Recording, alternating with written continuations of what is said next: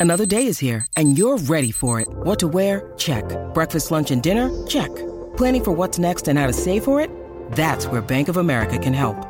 For your financial to dos, Bank of America has experts ready to help get you closer to your goals. Get started at one of our local financial centers or 24-7 in our mobile banking app. Find a location near you at bankofamerica.com slash talk to us. What would you like the power to do? Mobile banking requires downloading the app and is only available for select devices. Message and data rates may apply. Bank of America and a member FDIC. When you need mealtime inspiration, it's worth shopping Kroger, where you'll find over 30,000 mouthwatering choices that excite your inner foodie. And no matter what tasty choice you make, you'll enjoy our everyday low prices, plus extra ways to save, like digital coupons worth over $600 each week. You can also save up to $1 off per gallon at the pump with fuel points. More savings and more inspiring flavors make shopping Kroger worth it every time. Kroger, fresh for everyone. Fuel restrictions apply.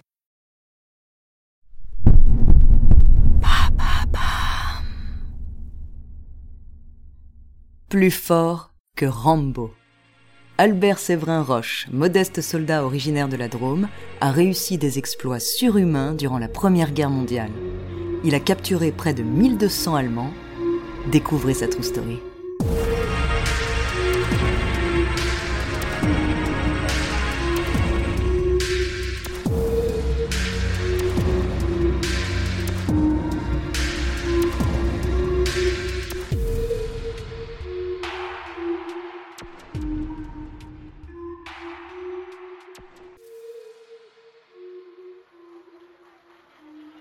Strasbourg le 27 novembre 1918.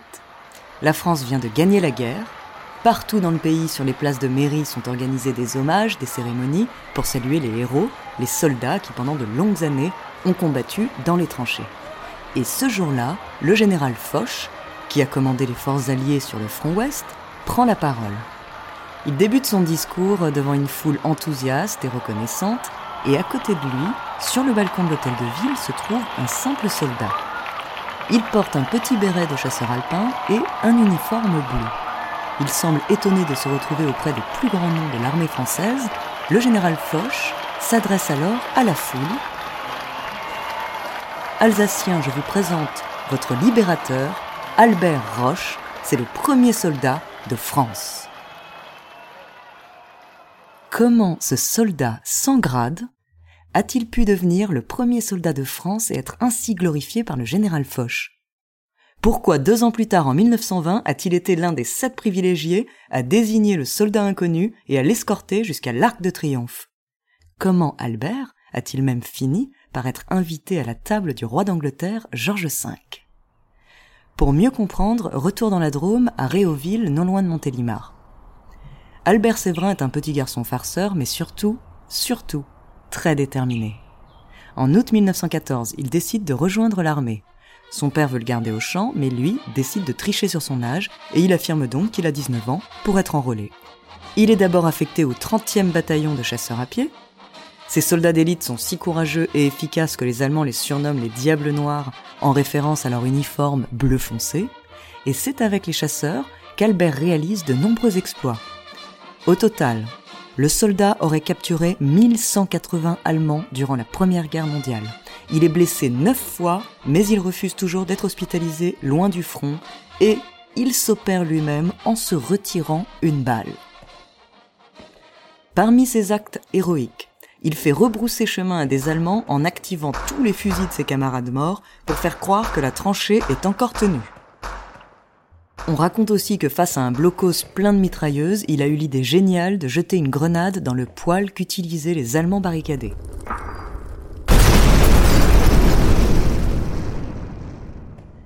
Il est également présent à la fameuse bataille du Chemin des Dames, un affrontement qui durera six mois. Et lorsque son capitaine est gisant au milieu des lignes, il décide de ramper dix heures durant pour aller le récupérer. À la fin de la guerre, Albert Roche est donc salué en héros par le général Foch et les autres chefs de l'armée. Il est également décoré. En plus d'être fait chevalier de la Légion d'honneur, il reçoit la médaille militaire, la Croix de guerre. Dans le civil, il devient cantonnier, puis pompier. Et en 1939, il meurt des suites d'un accident de la route, écrasé par la voiture de la fille de l'ancien président de la République, Émile Loubet. Aujourd'hui, ses petits-enfants et arrière-petits-enfants regroupent les archives et se battent pour honorer la mémoire de leur aïeul, le premier soldat de France.